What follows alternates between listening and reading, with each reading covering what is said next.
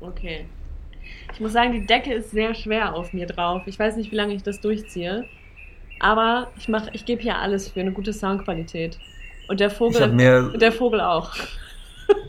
Der Vogel, hast du den, ist der drauf? Ich hoffe, der ist drauf, weil das ist für mich, den nenne ich den Fußballvogel, weil das ist ein Vogel, der hier rumfliegt, der immer, ihr kennt das vielleicht aus dem Stadion, wenn die Fans so anklatschen, so hey, hey, hey und immer schneller werden und so, so ist dieser Vogel. Der macht immer so piep, piep, piep, piep, piep, piep, piep, und man wartet immer darauf, dass der gleich explodiert. In irgendeinem Film würde der wahrscheinlich, in so einem Leben des Brian würde der dann einfach hochgehen.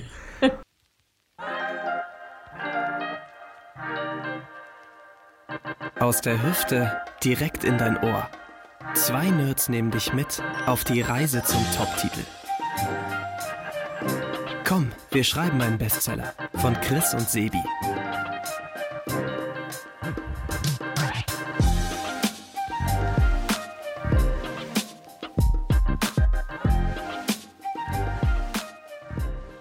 Ja. Also du sitzt unter der ich möchte das nur noch mal kurz festhalten. Du nimmst gerade unter einer Decke auf, um eine bessere Soundqualität zu machen. Richtig. Ich sitze an meinem Schreibtisch. Ich habe meine Biber-Flanell-Winterbettdecke geschnappt und habe hab die über mich gelegt, um eine kleine Soundkabine Low Budget zu kreieren. Und ich will einfach mal anchecken, wie die Soundqualität dadurch ist. Ich glaube, die wird richtig geil sein. Ich finde, das ist eine mega Idee. Ja, ich habe ja kein Geld, ne? Man muss halt nehmen, was Voller man kriegen Einsatz. kann. Ja. Hm?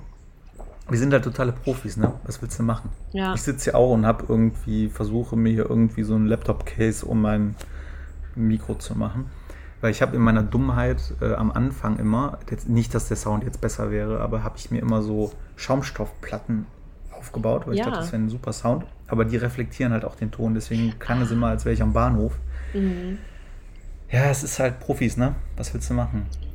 Aber wir werden ja auch fürs Schreiben bezahlt und nicht für die äh, Soundtechnik, weil sonst würden wir wahrscheinlich irgendwo am Bahnhof nebenbei arbeiten müssen. Genau. Und Sebi, wie läuft's gerade bei dir? Ähm, ja, bei mir läuft's äh, tatsächlich ganz gut, weil ähm, ja, jetzt so langsam wird es greifbar. Ne? Also ich habe ja, ähm, also Leute, wenn ihr nicht wisst, wovon ich rede, hört euch einfach die anderen fünf Folgen an. Also es geht darum, dass wir jetzt, äh, dass ich jetzt gerade dabei bin, meinen ersten Roman zu veröffentlichen. Und ähm, ja, das ist ja so, dass die Verlage dann immer eine Vorschau rausbringen, wo äh, ihre, ihre äh, ja, neuen Bücher drinstehen, die neuen Autoren. Äh, für die, ja, keine Ahnung, für die, für die äh, Buchgeschäfte wahrscheinlich.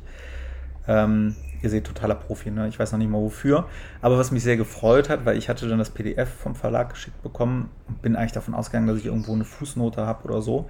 Äh, aber Mhm. da war ich tatsächlich mit einer Seite drin, wo das äh, Buch angekündigt wurde, wo ein Satz noch über mich drin stand. Und ähm, ich muss sagen, das war schon ein sehr gutes Gefühl. Zum einen äh, ist es, äh, ja, streichelt es so ein bisschen das Autorenego, muss ich zu, zugeben. Gleichzeitig äh, ist es aber so ein Point of No Return, weil bisher war es halt immer, klar, der Verlag fand das cool, Mhm. der Lektor war schon oder die Lektoren war schon drüber und alles war so auf dem Weg dahin. Mhm.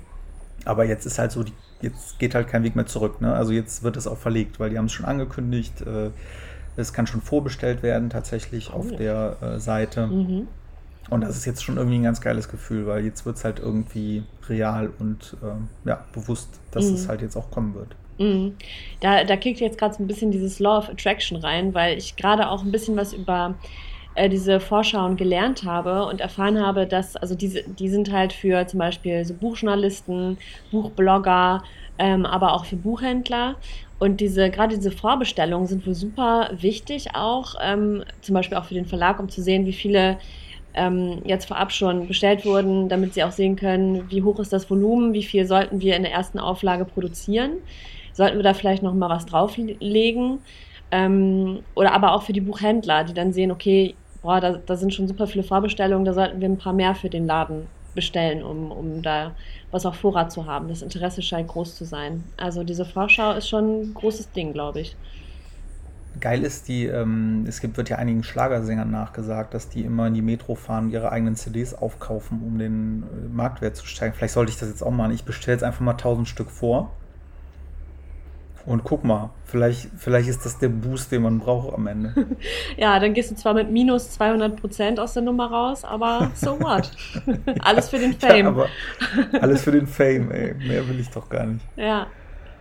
Ja, ist auf jeden Fall äh, ganz, ganz spannend, wie das jetzt gerade so läuft. Was mich total mhm. ärgert, ich hatte mir jetzt auch so, ein, so eine Semi-Auszeit, würde ich mal sagen, äh, genommen. Also jetzt keine echte Auszeit, aber ich versuche schon irgendwie mir im Moment ein bisschen Freiraum zu schaffen mhm. ähm, was in der Selbstständigkeit ja vermeintlich einfacher ist, ähm, um das zweite Buch direkt zu schreiben. Weil ich fände es schon cool, das dieses Jahr noch nachzulegen, zumindest für den Verlag nachzulegen, aber ich komme nicht zum Schreiben und es nervt mhm. mich maximal, zumal man halt jetzt auch sieht, was möglich ist äh, mit dem ersten Buch. Ähm, ja, und da stehe ich mir gerade doch sehr selbst im Weg, aber nicht, weil ich irgendwie eine Blockade habe oder mich nicht traue. Also ich bin eigentlich schon voll mhm. on fire, aber mhm. ich finde halt einfach keine Zeit im Moment. Und das ist so das Thema, was mich so ein bisschen nervt. Ja, das ähm, teile ich gerade ähm, zufällig. Ähm, weil mein Status ist auch gerade, ich habe jetzt seit zwei Wochen nicht mehr überarbeitet, also immer nur so hier mal eine halbe Stunde, da mal eine halbe Stunde. Und ich merke einfach, dass ich nicht mehr so richtig im Text bin und dadurch die Überarbeitung auch stockt. Das ist äh, gerade das nervt mich richtig, weil ich eigentlich richtig Bock auf den Text habe und auch ähm, schon genau weiß, wie es alles sein muss, aber ich komme einfach nicht dazu zu schreiben. Aber vielleicht ist es auch einfach ein Prioritätenproblem, würde ich jetzt mal mutmaßen. Bei mir zumindest. Auf jeden Fall ist es bei mir auch. Ich könnte das auch umbauen, aber das ist mhm. eben das Thema ja, der Selbstständigkeit, wenn du eben, weil ich habe so ein paar Projekte, da zählt auch das Autorentum zu, weil damit verdienst du kein Geld, die mhm. halt so ähm, ja, just for fun oder mal sich austesten ist äh, oder Hobby zum Beruf machen. Und davon habe ich gerade halt ein bisschen viele und dadurch äh, kommt neben der eigentlichen mhm. Auftragsarbeit die Zeit halt zu kurz. Ich werde halt irgendwann mal, das Thema hatten wir ja schon mal, einen Cut machen müssen und mir überlegen müssen, wie ich äh, da weiter vorgehe. Aber es ist einfach Ach ja, Luxusproblem, ne? Was soll ich sagen? Aber wie gehst du jetzt vor? Also du hast jetzt die Texte liegen, mhm. ähm, weil du hattest ja auch mal das Thema, dass du jetzt eigentlich Gas geben wolltest, damit das vielleicht dieses Jahr noch zu einer Veröffentlichung theoretisch kommen könnte. Ja. Ähm, ähm, hätte ich die Zeit, würde ich das auch locker schaffen, glaube ich. Also ähm, ich muss halt ähm, mal wieder in diese Regelmäßigkeit kommen. Und ähm, ich stehe jeden Tag um 6.30 Uhr auf und dann kommt aber immer irgendwas dazwischen. Ich glaube vor allem ich selbst. Ich habe so ein bisschen die Vermutung, ähm, also es gibt ja Autoren, die haben Probleme überhaupt anzufangen. Ähm, ich habe eher ein Problem abzuschließen. Also das war schon bei der Rohfassung so, dass ich mich da richtig, also dass ich mir da richtig einen abgebrochen habe, das Buch abzuschließen und das ist auch in der Überarbeitung so. Also eigentlich sind es jetzt quasi äh, netto nur noch sieben Kapitel, die ich überarbeiten muss. Dann wäre ich durch. Aber ich glaube, ich habe da unbewusst so eine innere Blockade, die mich davon abhält, weil, ähm, weil das natürlich bedeuten würde, okay, ich bin jetzt fertig, ich gehe damit jetzt raus und im Zweifel kriege ich jetzt Haue für diese, für diese Arbeit der letzten Jahre. Und das wäre ich glaube, da, das, da schreckt mein innerer Kritiker noch sehr vor zurück und redet mir die ganze Zeit ein, dass, es, äh, dass ich da noch nicht bin und dass ich da noch, noch weiter feilen und schleifen muss. Und ich glaube, wenn ich zu sehr auf den höre, dann komme ich aus diesem, aus diesem Modus auch nicht mehr raus gerade. Okay, jetzt mal eine haltlose, steile These. ne? Also das könnte auch der Grund sein, warum viele große Künstler erst nach ihrem Tod äh, mhm. Fame bekommen haben, weil die einfach immer dachten, boah, nee, es ist echt nicht gut genug, ich kann das nicht machen, ich ja. bringe das nicht, nee, damit verdiene ich nie mein Geld, dann sind sie abgenippelt und dann kam die Kinder und haben gesagt, guck mal, hier verkaufe ich. Ja, war das nicht bei... Und plötzlich lief's. Bei Stieg Larsson irgendwie auch so in der Richtung? Ich wollte es gerade sagen, aber ich dachte jetzt so das mit diesem mega halb, ja, halt so platt und dieses krasse, halbfertige Wissen, das ist einfach auch mal so, so ermüdend, aber ja, Genau so war es auch. Ich glaube, der hat äh, ne? doch diese Trilogie ja. erst, also nicht er, sondern seine Frau, glaube ich, hat die rausgebracht. Ja. Als er schon äh, in der Kiste lag. Und ähm, ja, ich weiß aber gar nicht, warum er die nicht rausgebracht hat. Ob er da auch ähnliche Gedanken hatte. Aber mhm. worauf ich hinaus will, wann ist der Punkt erreicht, dass du zufrieden bist? Ja, Und ich genau. glaube, so wie du tickst, würde ich mal, äh, die, würde ich mal sagen, nie. Mhm. Also nichts. Möglich, was, ja. was habe ich gesagt? Nie, nichts. Was wäre die richtige Antwort? Kein. du weißt, was ich meine. Also ich glaube, der Punkt wird nicht erreicht sein, dass du sagst, boah, das ist so geil. Ähm, Ja. Einfach, und da komme ich wieder mit meinem, äh, mit meinem Gefasel übers Feedback. Ne? Solange du kein Feedback hast, wirst du niemals an den Punkt kommen, weil du eben nicht, äh, ja, keine Psychose hast. Ich glaube, es ist schwierig, wenn Leute einfach sich auf alles was runterholen, was sie machen, ohne Feedback zu bekommen. Mhm. Weil ohne dieses Feedback ist es halt nur deine eigene Selbstverliebtheit und die liegt bei dir ja nun nicht vor. Nee, insofern. aber da, da könnte ich echt noch was von gebrauchen. Also ein bisschen mehr Selbstverliebtheit wird mir nicht schaden. Ähm, da habe ich mich jetzt die Woche auch sehr mit beschäftigt, dass es bei mir eher umgekehrt ist, dass ich meinen Wert sehr ans Äußere kopple und dass er jetzt nicht so stabil ist. Und äh, ja, also ich glaube, ich, ähm, ich unterschätze immer eher sehr stark, was, was ich da mache und kann das gar nicht selber einordnen. Was ich aber gerade sehr stark mache in der Überarbeitung und was auch ähm, richtig Spaß macht, ist, die Figuren nochmal die Figuren nochmal zu schleifen und nochmal zum, richtig zum Leben zu erwecken. Also denen äh, nochmal mehr Profil zu geben. Und das macht richtig Spaß. Also ähm, ich weiß nicht, wie es dir geht als Leser, aber ich liebe das, wenn einfach Figuren in Büchern vorkommen, mit denen man total relaten kann. Also das müssen jetzt gar nicht mal die Hauptfiguren sein, die einfach irgendwie so liebenswert und süß und nett und lustig sind, keine Ahnung, oder mutig, sondern manchmal sind es bei mir auch die Antagonisten, die, mit denen ich mich so ähm, identifizieren kann. Ähm, und ich finde, das macht auch einen guten Antagonisten aus, wenn man also wenn die zwar irgendwie evil sind, aber trotzdem gibt es da noch eine Sache, wo man denkt, boah, das, ich weiß nicht, der hat irgendwie, der ist privat karitativ total unterwegs oder dem geht seine Familie über alles, so beim Paten zum, zum Beispiel. Also ähm, ja, ich habe ich hab da richtig Bock drauf und ich habe auch Ideen und ähm, aber ja, tatsächlich scheitere ich gerade an mir selbst und an meinem Perfektionismus. Und ja, wie, ich, da würde ich jetzt mal gern wissen, wie das bei dir war, bei deinem ersten Buch. Also wann war für dich denn der Punkt, wo du gesagt hast, okay, jetzt ist es geil, jetzt ähm, gehe ich an die Verlage ran? Nee, den hatte ich tatsächlich nie, weil äh, ich da ähnlich perfektionistisch unterwegs bin. Ich möchte auch, dass es hundertprozentig ist. Und beim Durchlesen der Kapitel kommt, kam mir auch immer der Punkt, hm, das ist nicht stringent, hier könnte man noch was machen. Zum Teil eine neue Figur, die ich irgendwie witzig finde. Was ich zum Beispiel gar nicht mache, ähm, das habe ich aber, glaube ich, auch exklusiv, weil viele machen es genau umgekehrt. Mhm. Wenn ich schreibe oder im Schreibprozess bin, ich lese nichts. Ich habe früher unheimlich viele Krimis gelesen. Wenn ich schreibe, lese ich nichts. Also seitdem ich wirklich mit dem Buch angefangen habe, das wirklich zu schreiben, Sinn, mit Sinn und Verstand, und das ist schon bestimmt ein, zwei Jahre her. Seitdem habe ich eine Handvoll Krimis gelesen ähm, und lese dann lieber irgendwelche ESO-Bücher oder irgendwas, was ja. null mit dem Thema zu tun hat. Weil sobald ich ein Buch lese und krieg oder auch ein Krimi sehe irgendwie mhm. und ein Aspekt gefällt mir, ich muss den immer sofort aufschreiben, damit ich den weg habe und nicht sofort in mein Buch reinbeziehe. Ähm, ich habe mir irgendwann eine Liste gemacht, wo ich dann Sachen für die nächsten Bücher irgendwie mir notiere. Weil sobald ich irgendeinen Spin sehe oder eine Charaktereigenschaft oder irgendwie, weiß ich nicht, irgendeine coole Idee, wo ich dann verbinde ich das sofort mhm. mit meiner Geschichte und habe den Impuls, sie umzuschreiben. Und ähm, darum war es für mich dann auch wichtig, irgendwann äh, einen Haken dran zu machen und zu sagen, nee, das Ding ist jetzt fertig. Äh, und da hat mir auch geholfen, dass ich eben zumindest die ersten Kapitel, ich glaube die ersten 20 Seiten oder so, die habe ich dann ähm, mal eine Runde ausgewählter Leute gegeben, auf deren Meinung ich Wert lege und wo ich weiß, dass die mir auch sagen, was sie denken.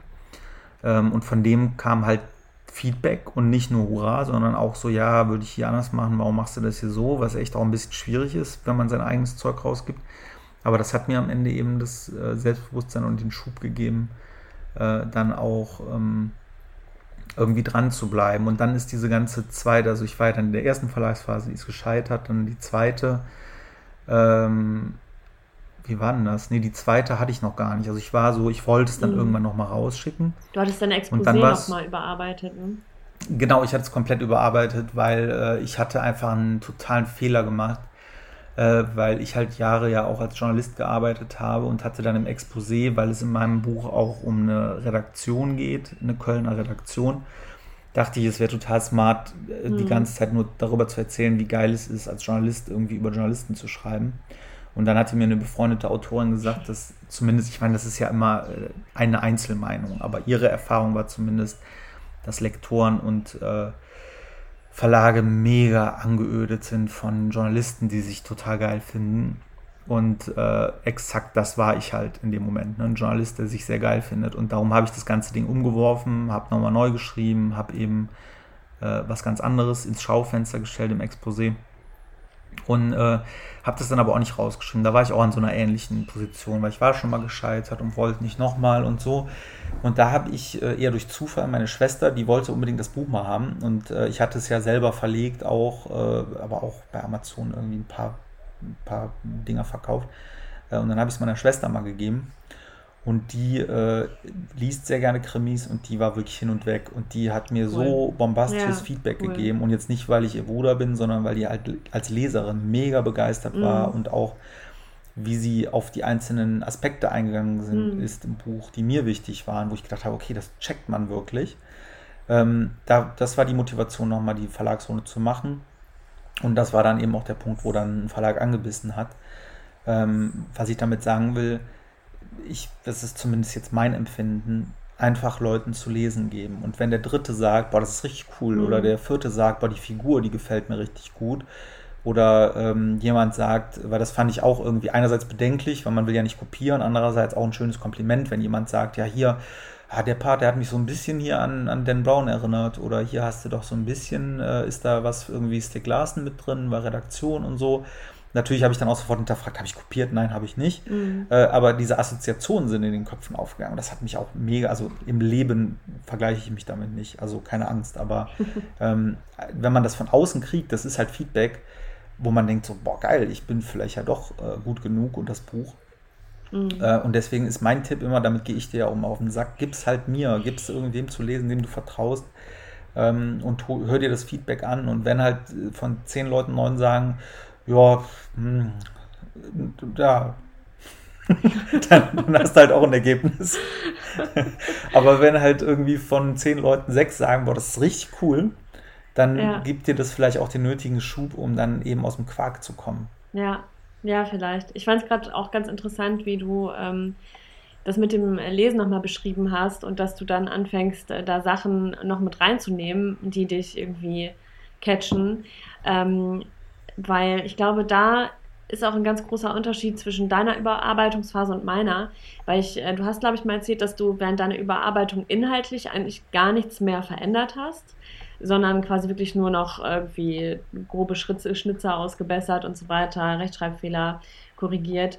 Ähm, bei meine Überarbeitungsphase ist gerade so, dass ich eigentlich alles nochmal in Frage stelle. Jede Figur nochmal auf links drehe, ähm, jede jede Landschaftsbeschreibung, jeden Plot-Twist, alles nochmal seziere und hinterfrage. Und das, ich weiß gerade nicht, ob das gut ist oder ob ich, ja, ob ich mir, ob ich mir da selber mal wieder ähm, das Leben schwer mhm. mache. Also ähm, so eine Phase hatte ich tatsächlich auch. Ich habe ja auch sehr lange gebraucht von den ersten Seiten, bis es halt jetzt wirklich dann auch verlegt wird. Das sind ja Jahre vergangen. Mhm.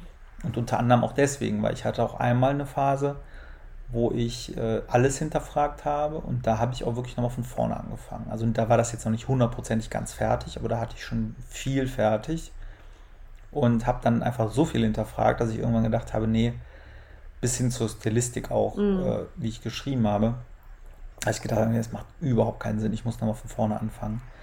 Ähm, was dann auch goldrichtig war. Also deswegen finde mhm. ich, kann man da gar nicht so konkret sagen, nimmst, geh damit raus oder nicht. Wenn dein Gefühl ist, ähm, das ist halt nicht gut und man muss es überarbeiten, dann würde ich alles hinterfragen. Ich würde nur nichts hinterfragen, um es zu hinterfragen. Also nicht diesen mhm. äh, aus dem eigenen Perfektionismus raus. Weil ganz ehrlich, versetzt dich in die Lage eines Lesers. Ähm, wenn die Figur Tiefgang hat, dann hat sie Tiefgang, dann braucht sie nicht noch einen zusätzlichen Aspekt der Herkunft oder noch einen zusätzlichen mhm. Verwandten, der irgendwas bestätigt, was im Buch erzählt wird. Ähm, plus auch immer zu hinterfragen, wenn du jetzt da irgendwas änderst, hilft es wirklich der Geschichte? Oder ist es jetzt einfach nur ein Spleen, den du hast? Und das ist halt das, was ja. ich eben sagte. Ich lese dann irgendwas im Buch und denke, boah, geil, diese, diese äh, weiß ich nicht, die Perspektive von dem alten Schulfreund ist mega geil gemacht in dem Buch, dass ich mir sofort überlege, boah, kann ich auch nochmal so eine Perspektive aus der Vergangenheit einbauen? Klar kann ich das. Mhm. Aber hilft es? Nö, hilft überhaupt nicht, weil warum? Der, der Leser lernt die, die Charaktere super kennen brauche ich jetzt nicht. Mhm. So, und, ähm, aber ich, also wenn ich, ich meine, es ist immer ja nur meine eine Situation äh, mit einem Buch, aber mein Tipp wäre immer raus damit. Also wirklich, äh, das ist ja auch, so arbeiten ja auch alle modernen Unternehmen, Startups oder sonst irgendwas. Das ist ja immer dieses Build, Measure, Learn, was man ja, in Teilen ja. schon nicht mehr hören kann. Das ja im Endeffekt heißt, du erschaffst irgendwas, ähm, du ja du misst es und dann lernst du halt daraus. Und das ist ja nicht ohne mhm. Grund mittlerweile so wahnsinnig weltweit erfolgreich, weil es einfach wahnsinnig effizient ist. Die Zeiten, wenn man zum Beispiel ein Produkt baut, und da würde ich ein Buch jetzt auch zu nehmen, ist bis in Perfektion auszuarbeiten, es dann auf den Markt zu bringen und zu merken, oh, das ist ja richtig scheiße und das will keiner, die sind halt vorbei. Mittlerweile werden Apps, Produkte, was weiß ich, gebaut, in dem ein kleiner Prototyp gebaut mm, wird. Mm. Und dann wird sofort mit der Zielgruppe geguckt, geht das, kommt das gut an oder sonst was. Und da war mein kurzer Test, nämlich der ersten Kapitel, auch total hilfreich, weil da ein richtig guter Punkt war. Da hat nämlich ein äh, lieber Kollege, ähm, der äh, Heiko, schöne Grüße, nämlich äh, an einer Stelle gesagt, hör mal, das habe ich nicht verstanden, weil da reagiert dein Protagonist irgendwie so. Und ich dachte mir, so würde der doch nie reagieren, so wie du den, also wie du den angelegt hast. Das passt doch überhaupt nicht. Und das war so ein totaler Haareffekt. Und danach habe ich auch das ganze Buch darauf nochmal überprüft. Und ich wäre da zum Verrecken nicht drauf gekommen. Weil für mich war, also das war irgendwie so ein Aspekt, in dem Moment war das so, das ist so ein Part im Buch, wo der so ein bisschen abgefuckt ist, wo der so ein bisschen, ja, auch rücksichtslos und sehr ich-bezogen ist. Und dann ist halt ein Part, wo der sich halt dann bei jemandem entschuldigt und, äh, und irgendwie Reue zeigt und so. Und das passt überhaupt nicht weder in dem Moment doch noch eigentlich zu der ganzen Figur. Mhm. Und ähm, das hat mir mega geholfen und das konnte ich dann halt auch verwenden. Hätte ich jetzt gewartet, hätte das ganze Buch fertig gehabt und der hätte mir den Aspekt gesagt, hätte ich den wahrscheinlich ignorieren müssen, weil sonst hätte ich das wieder von vorne anfangen müssen. Also insofern, ähm, ja, raus damit halt. Gibt es irgendwem zu lesen. Ja. Na gut. Ich habe äh, ich hab gerade überlegt, wie geil das wäre, wenn man äh, auch sein Buch auf den Markt geben kann und immer wieder updaten, wie so eine App, bis sie halt, äh, bis das Buch halt perfekt ist. Immer wieder neue Updates aufspielen und der Leser kann dann immer sagen, ja, okay, accept und dann wird das Buch nochmal optimiert und irgendwann ist es halt richtig perfekt und hat alle Assets, die man sich als Leser wünscht. Aber, das hat mich ähm, beim, beim Selbst äh, Self-Publishing komplett wahnsinnig gemacht. Die, die mit den, mit den Fehlern, ne? Ja, weil ich hatte schon äh, einen Lektor drauf, äh, also ein, über private Wege halt und dann kam wirklich, dann haben das irgendwie so 50 Leute gelesen aus meinem Umfeld, ähm, die das dann auch gekauft haben und jeder hatte irgendwie, hier fehlt ein Komma, mm. da mhm. hast du irgendwie was vergessen, hier sprichst du von irgendeiner Person, ich glaube, du hast den Namen verwechselt oder so, wo ich mich erstens wahnsinnig drüber geärgert habe, weil ich einen anderen Anspruch habe, aber dann dieses scheiß Dokument, jedes Mal zu überarbeiten, mm. nochmal umzuwandeln, nochmal abzuloaden. Es hat mich wahnsinnig gemacht. Und es waren trotzdem immer dann noch irgendwelche Formatierungsfehler. Ähm, darum, da bin ich jetzt auch sehr dankbar für, da einen Verlag zu haben, die das einfach regeln. Ähm, weil, äh, dass man da einfach mal einen Haken dran hat. Wenn das im Buchladen steht, dann steht es da und dann ist auch fertig. Und dann kann ich da auch mal einen Haken dran machen, weil es verfolgt mich nach wie vor, das Buch. Ja, das ist übrigens auch ein super Tipp. Ähm, in der Überarbeitungsphase ähm, habe ich neulich von der Ursula Posnanski ähm, gehört. Ähm, die hat ja diese Vanitas-Reihe unter anderem geschrieben, eine sehr bekannte österreichische Autorin. Und äh, die macht das immer so, dass sie ähm, die Kapitel, die sie gerade fertig hat und überarbeitet hat, sich per Mail an ihr Kindle ähm, schickt und dann einfach auf dem E-Reader liest. Und das ist ganz verrückt, aber tatsächlich ähm, liest man die Geschichte mit ganz anderen Augen. Plötzlich bist du wirklich Konsument, weil auf dem Ding liest du ja auch deine normalen Bücher im Zweifel. Ähm, wobei ich auch immer natürlich gerne noch ähm, Bücher äh, haptisch auch in der Hand liegen habe, aber äh, ich finde E-Books eigentlich auch ganz, ganz geil, so gerade für den Urlaub.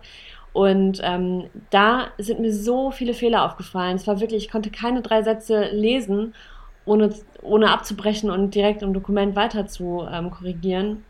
Also ich war wirklich geschockt und äh, habe auch nochmal äh, gedacht, boah, das ist eigentlich ein cooles Tool, ähm, um den Text ein bisschen zu von sich zu entfremden ähm, und den einfach mal vom Computerbildschirm aufs Kindle zu holen und dann nochmal mit einer größeren Distanz und anderen Augen drauf zu schauen. Das ist ganz verrückt, dass das überhaupt funktioniert, aber das scheint für die Psyche einen riesen Unterschied zu machen und dann sieht man ganz viele Dinge, die einem vorher total entgangen sind, obwohl man natürlich auch schon hundertmal drüber gelesen hat auf dem Computer. am Bildschirm. Finde ich ein total super Tipp, weil äh, ich finde auch verschiedene Formatierungen helfen. Also auch Ja. in meinem eigentlich, also eigentlicher Beruf. Also in meinem, wenn ich halt äh, Konzepte schreibe oder so, dann formatiere ich die mir immer nochmal, bevor ich es losschicke, in PDF und Mhm. lese es nochmal in PDF. Und obwohl die gleich aufgebaut sind, sehe ich dann drei andere Fehler. Also es ist Mhm. wirklich, äh, wirklich total äh, interessant. Aber das zeigt es halt auch. Du findest immer Fehler, immer Sachen, wo du denkst, du könntest nochmal umformulieren.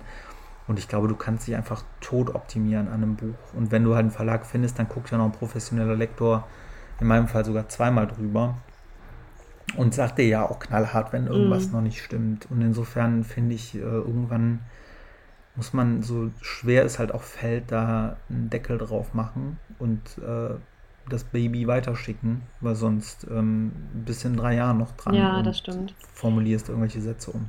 Wobei ich jetzt gerade das Gefühl habe, dass es ein sehr produktiver Prozess ist. Also ich bin noch nicht an diesem Punkt, den du eben äh, erwähnt hast, dass man dann irgendwann merkt, okay, ich ähm, verschlimmbessere hier gerade die Sachen, sondern ich habe im Gegenteil das Gefühl, dass ähm, alle Überarbeitungen, die ich bis jetzt vorgenommen habe, alle Veränderungen, die Geschichte total aufgewertet haben.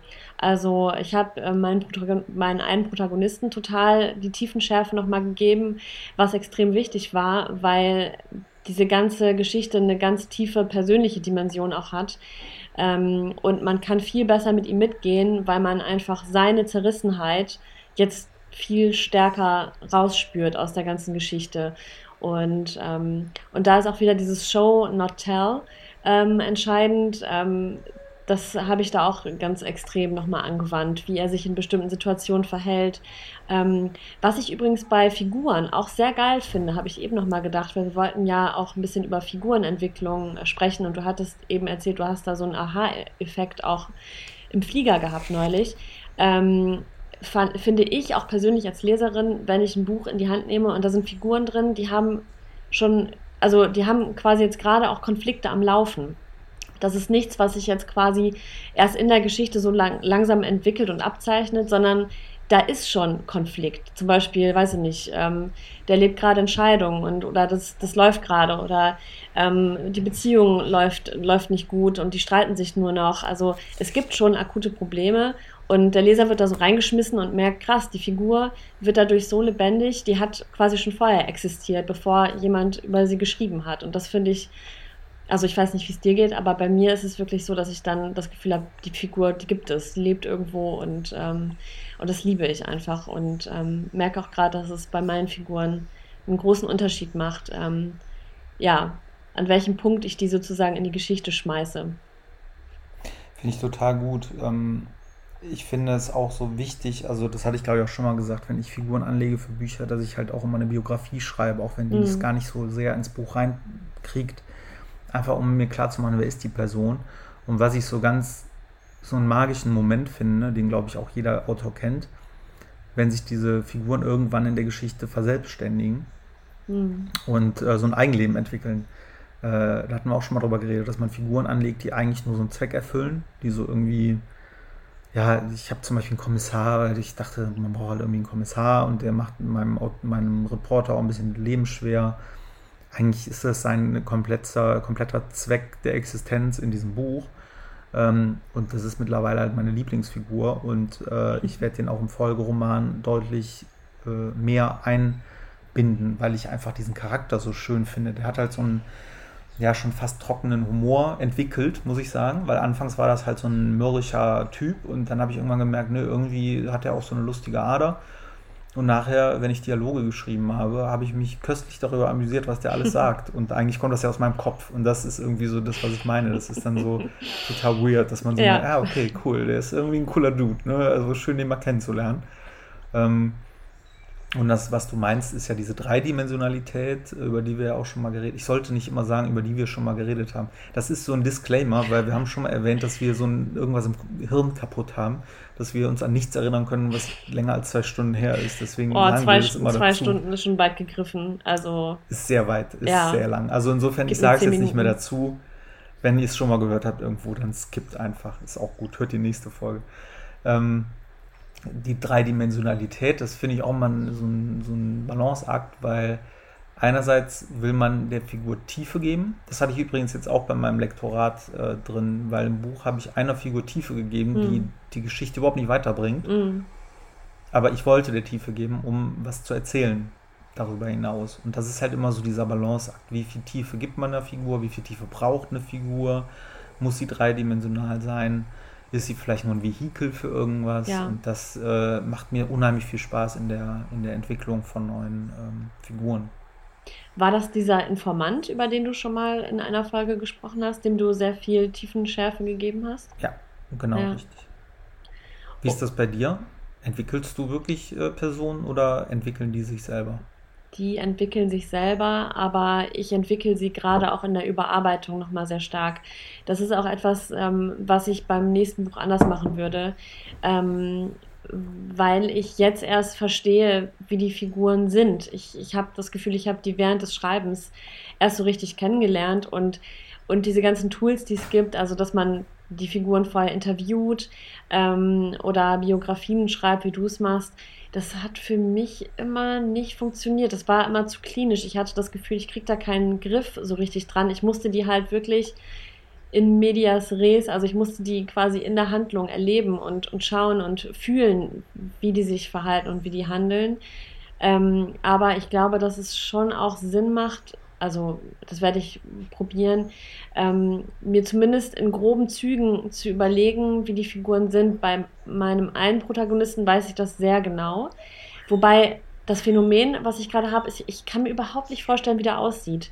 Also ich beschreibe auch ganz wenig ähm, optische Attribute. Es gibt ja Autoren, die da, die das sehr detailliert machen. Ne? Also die Figur von oben bis unten einmal durch ähm, deklinieren und erzählen, wie die aussieht. Das mache ich gar nicht. Und witzigerweise habe ich auch gar kein Bild vor Augen, wenn ich an diese Figur denke. Ich kann mir gar nicht vorstellen, wie der aussieht. Aber ich weiß genau, wie der ist. Ich weiß genau, wie der tickt, ähm, wie der handelt. Ich weiß, dass er über Grenzen geht. Ich weiß, dass er Dinge macht, die andere vielleicht ähm, verurteilen würden. Aber er hat eben auch eine Seite, die extrem ans Herz geht. Und ähm, ja, und ich liebe diese Figur. Und die andere Hauptfigur ist, also ich, da würde mich jetzt auch mal deine Erfahrung interessieren, weil die andere Figur, die habe ich noch nicht klar. Die andere Hauptfigur ist mir noch nicht, also die ist halt ein ganz distanzierter Typ, ne? Habe ich dir ja schon mal, glaube ich, erzählt, als wir mal im Wald spazieren mhm. waren, das ähm, legendäre Waldspaziergangsgespräch. Damals im Wald. Damals, ähm, im Kölner Dschungel. Ähm, da ähm, also die ist ganz distanziert und kühl und äh, bleibt immer auf Abstand und wirkt dadurch auf andere vielleicht auch irgendwie arrogant, macht alles mit sich aus, will keine Hilfe annehmen. Aber dadurch fällt es mir auch sehr schwer, sich ihr zu nähern und, ähm, und die wirklich auch zu fühlen. Ähm, mhm, also ähm, ich darf es nicht vergessen, weil gleich habe ich noch eine Frage zu dem, was du gesagt hast. Mhm. Aber was ich da wirklich ein sehr starkes Tool finde, vor allem weil du auch eine Journalistin bist, interview die mal. Mhm. Du hast es ja eben selber gesagt, das ist wirklich ein gutes Tool, weil ähm, stell dir einfach vor, das wäre eine Interviewpartnerin für irgendeine Story von dir und äh, du müsstest die jetzt irgendwie knacken, du müsstest irgendwie mhm. verstehen, was, was ist das für eine Frau, warum tickt die so, wie die so tickt, was sind ihre Motive. Da hast du ja durchaus auch in deiner Profession die Möglichkeit, die richtigen Fragen zu stellen, um das aus der rauszukitzeln. Ähm, Darum würde ich sagen, formuliere einfach mal zehn Fragen und äh, schlaf eine Nacht drüber, dass du die Fragen auch vergisst, beziehungsweise lass zwei Stunden verstreichen, das reicht bei dir ja schon. Und dann siehst du diese Fragen, die sind komplett neu für dich. Wer hat die denn geschrieben?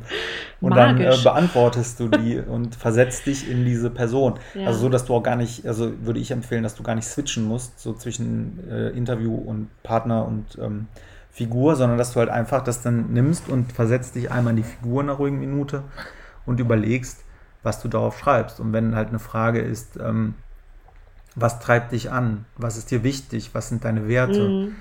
Das sind ja Fragen, da musst du konkret drüber nachdenken. Ja. Und wenn du das beantwortest, also jetzt nicht, was ist dein Lieblingseis oder magst du lieber Sommer oder Winter, sondern halt mhm. halt wirklich, was auch die Persönlichkeit irgendwie umgreift, mhm. äh, dann kommst du mit den Antworten extrem nah an die Person ran. Ja.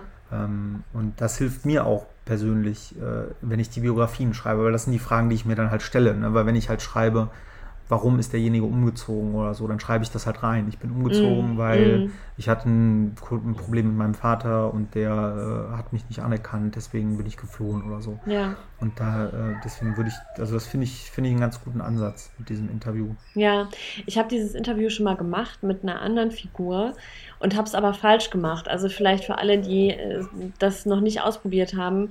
Ich habe am Anfang den Denkfehler gemacht, dass ich das wie so eine Art ähm, ja, FAQ oder sowas aufgezogen habe, ähm, wo die Figur total bereitwillig mir alles erzählt hab, äh, hat. Ähm, aber das Ding ist bei der Figur, die wird mir das nicht erzählen. Also ich, ich müsste sie, glaube ich, in der, in der Rolle der Freundin irgendwie interviewen, ihrer besten Freundin. Und selbst der erzählt sie ja nichts. Ne? Also ähm, die ist ja super privat und, und verschlossen. Ähm, und ich glaube, ich müsste die massiv unter Druck setzen. Ähm, und ich müsste sie auch authentisch sprechen lassen. Weißt du, was ich meine?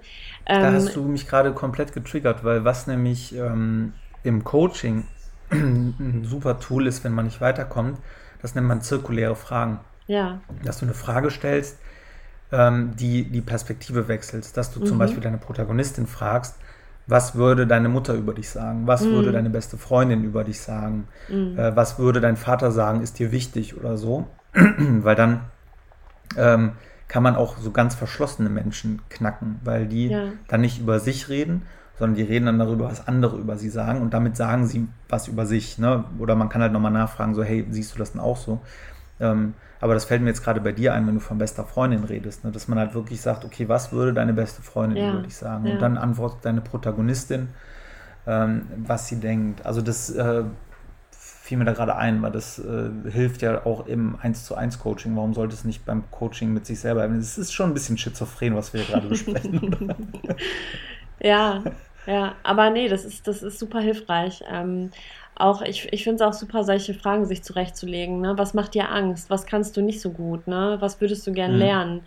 Ähm, was ist deine größte Schwäche? Ähm, was bereust du? Also solche, solche Fragen sich mal zurechtzulegen. Aber ich, ich hätte auch, glaube ich, Bock, das Gespräch einfach mal laufen zu lassen, um mal zu gucken, wo es mich hinträgt.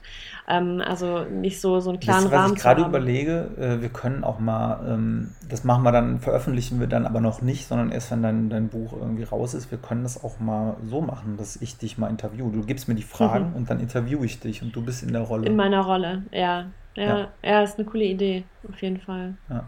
Du hattest da eben gesagt, du hattest noch eine Frage zu dem, was ich davor gesagt Genau, habe. weil ich fand das mega spannend, äh, dass du die Figur nicht vor Augen siehst oder nicht beschreiben Die eine kannst, wie die nicht. aussieht. Ach so, ja, stimmt, ja. Hm? Siehst du nicht. das als, als Nachteil, als einen Vorteil? Ist es total egal? Also wie bewertest du das? Das würde mich mal interessieren. Also ich persönlich mag es nicht, wenn mir Figuren zu sehr optisch beschrieben werden, weil dann kann ich meine eigene Fantasie da nicht reinprojizieren oder meine eigenen Bilder. Ähm, und deswegen habe ich es, glaube ich, bewusst auch so gut wie gar nicht gemacht. Also ähm, es gibt ganz wenige kleine Details, die ich beschreibe, die aber sehr prägnant sind und die auch so ein Bild direkt im Kopf erzeugen.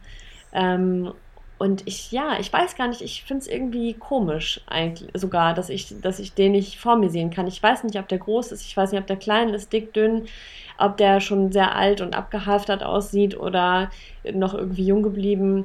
Also das ist ganz, ich finde es tatsächlich merkwürdig und ich habe, ähm, ich frage mich auch, ob das ein Problem ist. Ähm, ob ich den nicht eigentlich vor mir sehen müsste, weil es gibt ja auch Autoren, die wirklich davon schreiben und plötzlich standen die Figuren im Raum.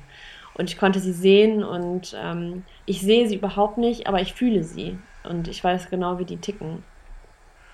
Ich finde das so spannend, weil es mir exakt genauso geht. Ich Verrückt. habe auch total Probleme, mir den, auch selbst meinen Protagonisten vorzustellen. Ich beschreibe ihn an einer Stelle mal so ein bisschen. Mm, Das dient aber auch nur dem Zweck, um zu zeigen, dass er ein bisschen aus der Form geraten ist. mm. Weil der hat halt so eine Sinnkrise und deswegen ist es halt irgendwie ganz schön zu erzählen, wie er sich vom Spiegel anguckt und denkt so, oh ja, geht so.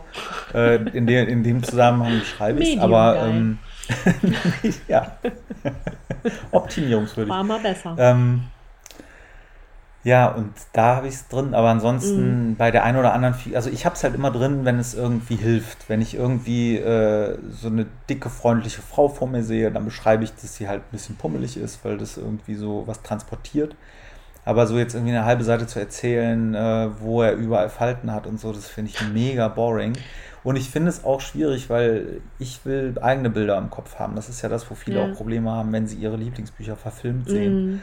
Weil Boah, bei Harry Potter äh, Professor, Professor Langton eben nicht Tom Hanks ist, sondern der mm. sieht halt anders aus. Der ist mehr sexy, weniger sexy. Ich weiß es nicht. Mm. Ähm, deswegen mag ich es nicht so. Aber es war tatsächlich auch ein Feedback von einer Erstleserin, äh, die gesagt hat, dass sie das total schwierig findet, dass ich das nicht beschreibe und äh, warum ich das mhm. nicht mache. Äh, ich habe offen gesagt, ich kann es einfach nicht, weil ich es halt nicht sehe. Ich habe sogar mal äh, in einer Phase versucht, Illustrationen anzufertigen mhm. von meinen Figuren, also die so zu, zu zeichnen äh, digital. Äh, hatte damit auch angefangen und das hat überhaupt nicht funktioniert. Ich habe die halt nicht gesehen. Ich habe die dann zu den Biografien dazu gepackt, die Bilder. Habe auch mal so ein Moodboard erstellt, dass ich mir verschiedene Bilder bei Google rausgesucht habe. Das habe ich auch gemacht. Die, die so ein Mix sind, mhm. so eine mhm. Collage alles Bullshit, weil ich gucke die Leute dann an äh, aus dieser Collage. Ich hatte zum Beispiel einmal ähm, eine Figur ist so ein, ähm, das ist ein, ein türkischer äh, Mitbürger aus Köln, der eben ein bisschen extremer unterwegs ist. So, und dann hatte ich dann halt eben so ein extremen Islamisten mehr oder weniger als Bild an meiner Bio. Und dann hatte ich schon gar keinen Bock mehr weiterzuschreiben, weil ich dachte, nee, weil es geht bei mir nicht um Religion oder so. Ja, ja. Aber es passte halt irgendwie, weil eben in Köln die türkische Gemeinschaft groß ist, deswegen wollte ich das einmal einbeziehen. Und das hat mich dann auch wieder voll auf den falschen Weg gebracht, weil ich die ganze Zeit dachte, nee, ich habe ja jetzt keinen Bock irgendwie über einen Dschihad zu schreiben. Deswegen habe ich das Bild sofort wieder gelöscht und äh, ja, ich finde es total schwierig, aber ich finde es spannend, mhm. weil ich habe es exakt genauso. Ich kann es nicht, aber mittlerweile sehe ich es, also anfangs habe ich sehr mit, an mir gezweifelt und dachte, das fehlt und habe auch versucht, das dann noch einzuarbeiten nach dem Feedback. Mhm. Aber dann irgendwann gesehen, äh, genau wie du es jetzt auch mit Harry Potter oder so hast, nee, ich habe da gar keinen Bock drauf. Ich will gar nicht, dass, dass ich genau beschreibe. Jeder soll da sein, sein, seine Geschichte und sein, weiß ich nicht, sein Bild vor Augen ja. haben. Ja, finde ich auch. Interessanterweise ist die einzige Figur, die ich wirklich auch sehe und wo ich genau weiß, wie die aussieht, eine Nebenfigur, der beste Freund von meinem Protagonisten.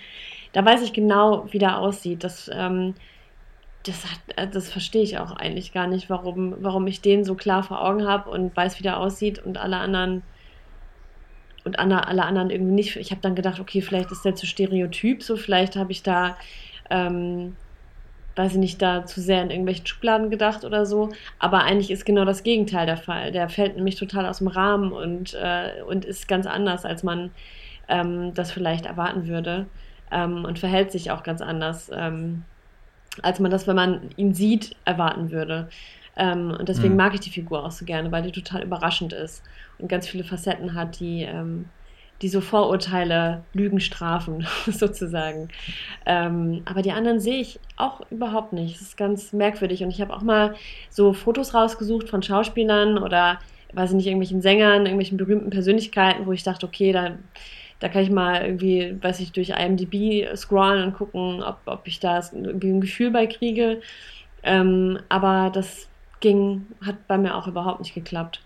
Ähm, ja, weil du halt immer sofort Assoziationen ja. hast. Ne? Wenn du irgendwie eine Szene hast mit Brad Pitt, die super passt, dann hast du Brad Pitt und dann hast du Angelina ja. Jolie und ach ja, die haben ja 27 Kinder und dann bist du in irgendwelchen anderen Sphären unterwegs äh, und nicht mehr, also so geht es mir zumindest. Also mir hilft es auch gar nicht. Ja. So, jetzt möchte ich aber noch ganz kurz ähm, zum Thema äh, dreidimensionale Figuren. Das ist jetzt so, so ein bisschen boring. Das ist jetzt ein, der nerdigste, also Nerd 2.1. Ähm, Aber ähm, kannst du vielleicht vorab nochmal erklären, diese Dreidimensionalität, weil äh, vielleicht sagt das dem einen oder anderen noch nichts. Ja, also was, was ich weiß jetzt nicht, ob das die, die, die Fachdefinition ist, aber für mich ist es so, dass du einer Figur Tiefe gib, gibst, dass Ach du so, eben schaust, ja. die hat einen Background, die hat eine Vergangenheit, so wie die jetzt agiert, das mhm. hat einen Grund, weil ähm, und ja, diese, wenn die diese Zweidimensionalität oder gar keine Dimensionalität hat, dann ist die halt einfach, das hast du eben ein schönes Beispiel, wenn jemand böse ist, wenn einfach einer rumrennt und Leute erschießt, mhm. so, dann ist das halt total boring. Weil warum erschießt der Leute? Ja, der ist böse. Ja, warum ist der böse? Mhm. Wurde er als Kind gehauen? Kommt er aus einem, Kriegs-, einem Krisengebiet? Ähm, hat er eine Psychose? Das wäre alles mal spannend zu wissen. Mhm. Und das gibt halt einer äh, Figur Tiefe. Und ich hatte das Paradebeispiel, ähm, weil ich äh, tatsächlich ähm, gerade einen Film geguckt habe. Ich weiß, wusste, dass der schlecht ist. Ich habe auch nach einer Viertelstunde abgebrochen. Und zwar, ich lese ja gerne Comics, deswegen Nerd 2.1. Und ich hatte gerade eine sehr gute, also eigentlich bin ich Marvel-Leser, ich hatte jetzt mal DC gelesen. Und zwar eine sehr gute Reihe äh, über ähm, Harleen äh, Kinzel, also die Figur. Das ist äh, Harlequin. Das ist die, äh, die Freundin vom Joker. Also auch eine ganz böse Person. Da gibt es ja auch mittlerweile Hollywood-Filme ähm, zu. Das ist die, die immer so aussieht wie so ein Clown, äh, die immer mit dem Baseballschläger rumrennt und Leute äh, kaputt haut und so. Und ähm, das war so ein Dreiteiler, äh, sehr gut illustriert, sehr gut die Geschichte erzählt, weil da ging es darum, dass sie als äh, Psychotherapeutin ähm, in, ein, in ein Hochsicherheitsgefängnis geht, um rauszufinden, an welchem Punkt ähm, den Bösewichten die Empathie verloren geht. Also ab, ab welchem Punkt die halt zu den Monstern werden, die sie sind. Und das erforscht die halt. Also es ist eine sehr interessante Geschichte, die auch jetzt nicht sehr platt, sondern schon ganz gut erzählt ist. Und dann verliebt sie sich halt über diese drei äh, Comicbücher äh, in den Joker und äh, entwickelt daraus halt auch so eine Psychose und wird dann halt zur durchgeknallten Bitch. So. Und ähm, ich fand diese Reihe mega geil. Also kann ich auch nur empfehlen. Das ist äh, die, ähm, wie heißt das nochmal? Black Label. Genau, so mhm. eine Black Label-Geschichte. also wo die halt sich so ein bisschen ausleben können, die Autoren. Und dann hatte ich halt äh, den neuen Film, wo auch ähm, über Harleen äh, oder über Harlequin äh, erzählt wird. Da ist gerade ein Film rausgekommen, irgendwas Birds, keine Ahnung, wie der, wie der heißt. Und war ich halt direkt getriggert, habe ich mal Play gedrückt und das war eins zu eins das Platteste, was du dir vorstellen kannst. Die, ich mag die Schauspielerin, ich mag die Figur, aber diese Geschichte ist so platt erzählt, weil die läuft halt rum und ist böse und bricht Leuten Knochen und explodiert irgendwas und dann bringt sie einen um und die ganze Zeit lacht sie darüber, weil sie ja verrückt ist. Und ich musste das nach 20 Minuten ausmachen, weil ich dachte, ich, ich konnte es in dem Moment gar nicht sagen, warum, aber es hat mich mega genervt und habe es halt ausgemacht. Und warum ich dann auf diese Figur gekommen bin, dass es daran liegt, dass die so flach ist, war, weil ich danach direkt Taxi Driver mir angeguckt habe. Das ist so ein krasser Filmklassiker, den habe ich äh, zu meiner Schande noch nie gesehen, jetzt ist das allererste Mal. Äh, einer der ersten Filme mit Robert De Niro, da war der in den 20ern ähm, und spielt da einen äh, Taxifahrer, ich glaube in New York, ich glaube New York, ich weiß gar nicht, also er ist auf jeden Fall ein Taxifahrer und der knallt halt auch durch der ähm, wird halt nachher zu einem zu einem total mhm. durchgeknallten Freak, Psycho, der irgendwie am Ende auch Leute abknallt. Würde man mit dem Ende anfangen, dann wäre man da bei dem ersten Film mhm. äh, mit Harlequin. Weil der läuft halt rum und ballert Leute ab und sieht ein bisschen strange aus. Und der ganze Film ist aber die Herleitung. Der erzählt, wie aus einem normalen Taxifahrer dieser durchgeknallte Psychopath wird. Und diesen Film fand ich mega. Also gerade bei älteren Filmen bin ich manchmal raus, weil so totales Meisterwerk, dann guckst du sie an und langweilst dich zu Tode. Aber dieser Film war echt berechtigterweise, auch wie er filmisch erzählt wird und so, äh, und von der Bildsprache einfach ein Meisterwerk. Und dann saß ich irgendwie nach dem Film so geflecht in meinem, in meinem Sessel und dachte, ja genau. Und darum funktioniert der erste Film auch nicht, weil diese mhm. Figur einfach scheiße erzählt ist. Und es würde anders gehen, das habe ich in den Comics gesehen, aber in den Filmen sind die einfach scheiße erzählt worden. Und das hat mir nochmal gezeigt, wie wichtig das ist, sich zu überlegen, wo möchtest du eine Figur wie erzählen. Ähm, ja. Ja. Da hatte ich, Ende ähm, der Predigt. Das war mir jetzt einfach nur ein Anliegen, das einmal loszuwerden. Also ich habe auch eine Figur bei mir in der Geschichte, wo ich sehr, sehr spät verstanden habe, diese Figur ist nicht böse. Die Figur ist nicht böse, die ist einfach ein Opfer geworden, auch von tragischen Umständen. Ähm, und ähm, Dinge sind ihr entglitten, auf die sie vielleicht auch keinen Einfluss hatte. Aber im Grunde ist sie kein schlechter Mensch. Und das macht am Ende auch die Tragik dieser ganzen Geschichte aus, weil man selbst mit ihr mitfühlen kann, äh, mit dieser Figur. Und ähm, Ja, und das, das gibt dem Ganzen nochmal viel mehr Tiefe. Ich hatte nämlich auch mal ein Buch, da war das genauso, wie du das gerade bei diesem Film beschrieben hast. Diese, diese Bücher, das, also das sind, glaube ich, eine Trilogie auch. Ähm, und die sind total bekannt und gehypt und ich will die jetzt auch gar nicht nennen, weil ich jetzt hier niemanden bashen will. Aber da war auch der, der Bösewicht in diesem Buch war so platt erzählt. Also der hat halt permanent irgendwelche Häuser abgefackelt. Ähm, und es gab einfach, es gab einfach keinen Grund dafür. Also der ist einfach rumgerannt, hat Feuer gemacht. Und ähm, wahrscheinlich, ich habe das Buch abgebrochen und das mache ich sehr, sehr selten. Aber ich habe mir dann vorgestellt, dass ganz am Ende dann irgendwie nochmal in so einem Abspann erzählt wird, ähm, dass der als Kind ja auch schon Tiere gequält hat und dann einfach ein Soziopath war oder, ähm, weiß ich nicht, irgendwie psychisch krank. Ähm, und das ist mir einfach, ich weiß nicht, das finde ich finde ich, da kann ich mich überhaupt nicht mit identifizieren. Ich finde es irgendwie geiler, wenn aus normalen Menschen, so wie aus diesem Taxi-Driver, ähm, auch Täter werden. Das finde ich krass. Das finde ich, ähm, das reizt mich total, auch als Autorin solche Figuren auch in meiner Geschichte zu haben, weil ich glaube, dieser Firnis aus Sozialisation ist sehr, sehr dünn. Und ich glaube, dass jeder zum Täter werden kann. Es, muss, es müssen bestimmte Knöpfe gedrückt werden, es, also, aber ich glaube, dass jeder in bestimmten Situationen auch töten könnte, zum Beispiel wenn, wenn bestimmte gut, Sachen ja. erfüllt sind. Und trotzdem ist er kein durch und durch böser Mensch, der, also man hat ja, ich, vielleicht macht es doch das auch psychologisch einfacher, diese Dinge zu verarbeiten, wenn man solche Sachen hört, ja, der, das war einfach ein böser Mensch oder der war psychisch krank. Aber sich damit auseinandersetzen zu müssen, das war ein ganz normaler Typ. Der ist auch jeden Tag arbeiten gegangen, so wie du und ich. Und eines Tages ist er halt durchgedreht und hat ähm, hat was verbrochen, das ist doch viel schwerer für, für Menschen zu verarbeiten. Deswegen ist es vielleicht leichter für die, für die Seele, einfach einen Haken dran zu machen und zu sagen, ja gut, der war halt irre. Ne? Also da, da habe ich ja nichts mit zu tun, das, das berührt mich nicht an der Stelle. Und das ist ja auch realitätsfremd, weil ähm, auch die äh, Mörder, die hier so rumrennen, die haben immer einen Background.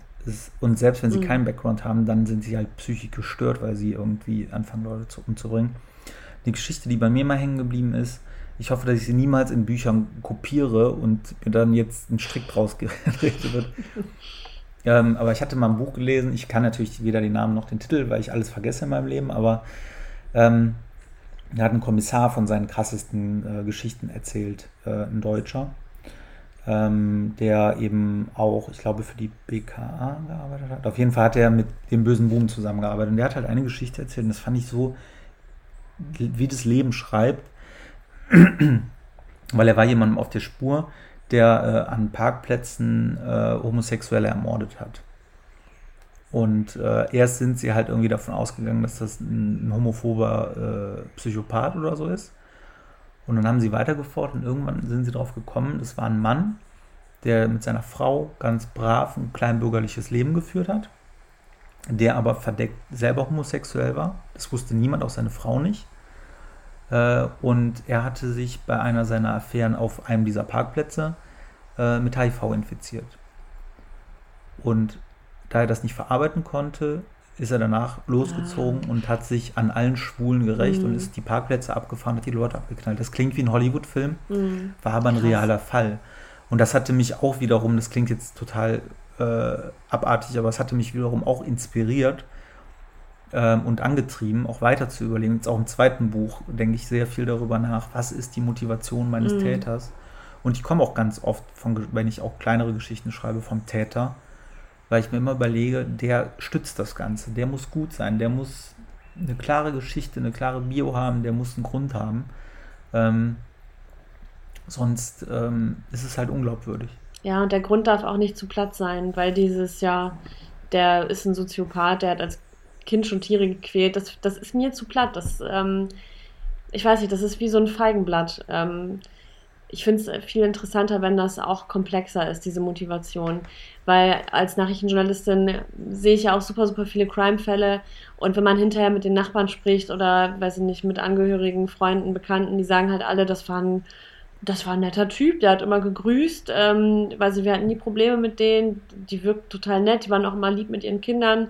Ähm, und trotzdem, und auch wenn man vor Gericht irgendwie ist und dann da einen Täter ähm, sieht, ich war da mal einmal bei einem Prozess von einem Kindermörder und ähm, habe auch im Vorfeld gedacht, wie der wohl aussieht, ne? Und äh, wie der sich wohl so gibt.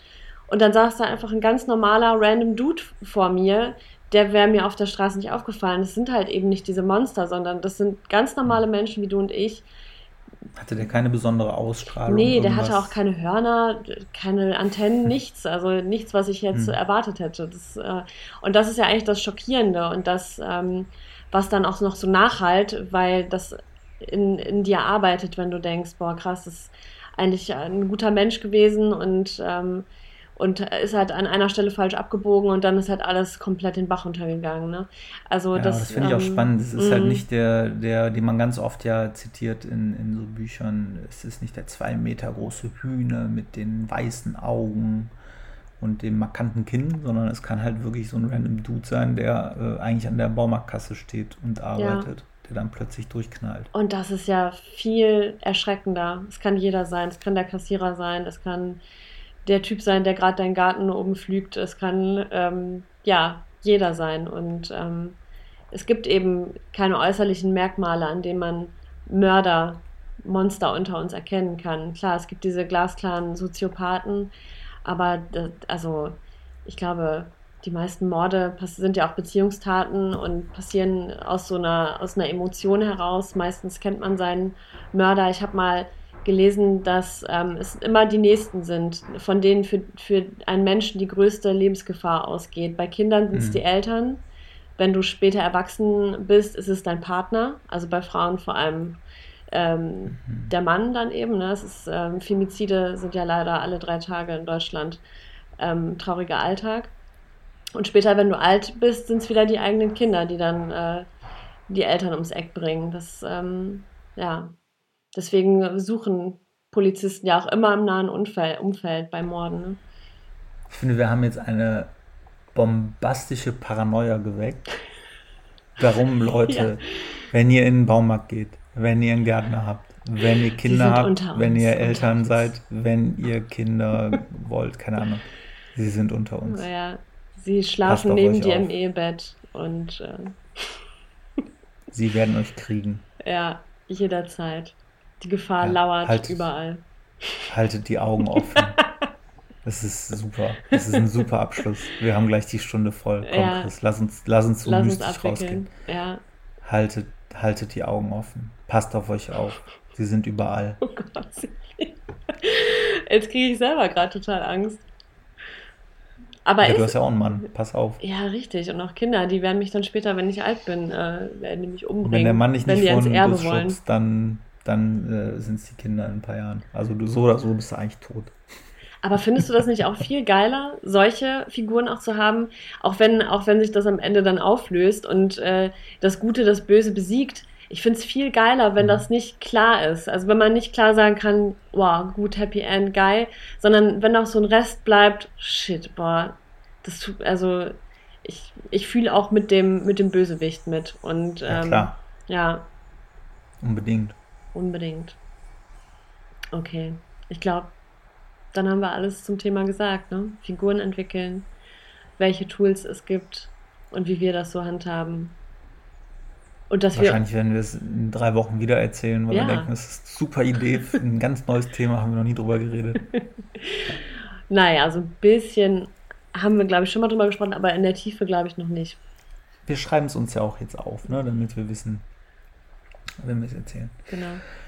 Gut, dann, ja, sorry, dass ich, ich will einfach versuchen, unter der Stunde zu bleiben. Gebt uns gerne, wenn ihr uns Feedback gebt, gebt uns auch gerne mal dazu Feedback. Ist es euch zu lang, ist es euch zu kurz? Weil ja, ich bin immer so der Onkel, der auf die Uhr guckt und versucht, so die Stunde einzuhalten, weil ich bei mir persönlich immer anstrengend finde, wenn ich schon sehe, es ist über 60 Minuten. Ja. Ähm, wenn ihr Ende offen wollt, dann äh, höre ich auch auf, immer krass, so krass wegzugrätschen am Ende jeder Folge. Sorry, aber ich habe auch gar nichts mehr zu sagen. Also wir können, äh, wir können jetzt gerne abwickeln. Gut, dann winken wir nochmal schön Tschö. ins Mikrofon. Tschö. Mach Idiot.